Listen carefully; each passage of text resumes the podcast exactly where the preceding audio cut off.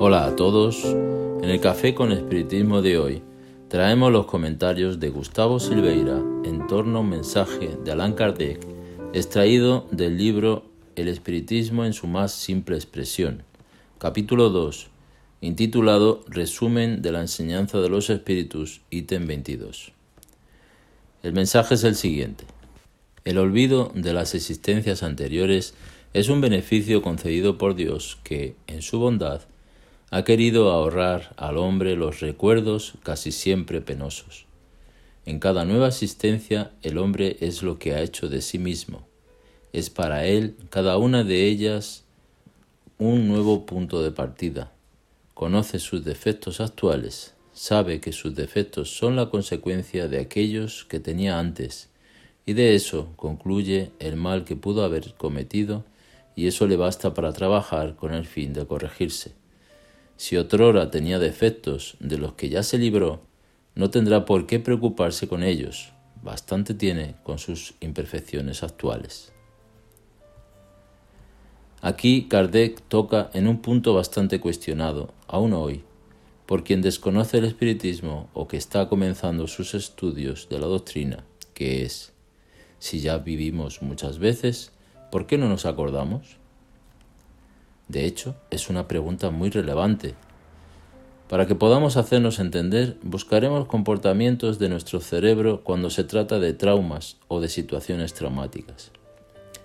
En la psicología podremos encontrar el término amnesia disociativa o amnesia funcional, que se caracteriza por el olvido de una situación traumática, de una situación con una carga negativa muy grande. Son acontecimientos que pueden afectar a nuestra vida de una forma muy intensa y que son borrados de nuestra mente con una intención valiosa que es la de protegernos. Mantener tal situación en la memoria podría ser muy perjudicial y un mecanismo de defensa se activa para que esa situación caiga en el olvido.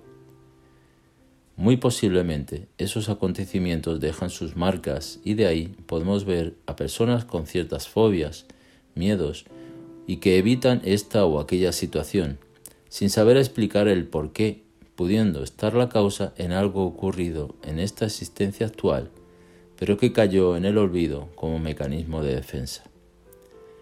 Pero el punto aquí es el siguiente. Nuestro cerebro sabe que algunas situaciones necesitan ser olvidadas, porque recordarlas podría ser perjudicial. ¿Qué podemos decir entonces de los recuerdos de vidas pasadas? ¿Cuán perjudicial podría ser recordar acontecimientos de vidas pasadas? Una de las grandes enseñanzas dejadas por los espíritus superiores en el libro de los espíritus es que nosotros no retrocederemos en nuestra evolución. Si no retrocederemos en nuestra evolución, significa que estamos hoy en una mejor versión o en nuestra mejor versión. Entonces, si hoy somos la mejor versión de nosotros mismos y aún así peleamos, agredimos, discutimos, abandonamos, ¿cómo habrá sido nuestro pasado espiritual? En este sentido, es importante también recordar otro punto destacado por Kardec en alguna de sus obras, que es el olvido del pasado no es, por así decirlo, completo. Quedan algunos resquicios, tales como la buena o mala impresión que alguien nos causa, habilidades y facilidades para aprender algo por primera vez, dificultades en lidiar con esta o aquella situación, en fin, sobran las intuiciones, las marcas de lo que pasamos en existencias anteriores. Ahora bien, ¿qué beneficio podría traer el recuerdo espontáneo del pasado? Recuerdos que podrían reavivar odios, ofensas, rencores, enemistades, que podrían exaltar el orgullo, la vanidad, el menosprecio. Estamos siendo invitados a construir un nuevo futuro y para eso es imprescindible desapegarse del pasado. Para avanzar necesitamos desprendernos de aquello que nos mantiene en el lugar en el que estamos. Por todo eso, el olvido es una bendición nos hace olvidar el mal que hicimos y del que fuimos víctima, para que podamos mejorar y perfeccionar conocimientos y habilidades, reconstruir relaciones, rehacer lazos de amor y amistad, corregir defectos y sublimar sentimientos.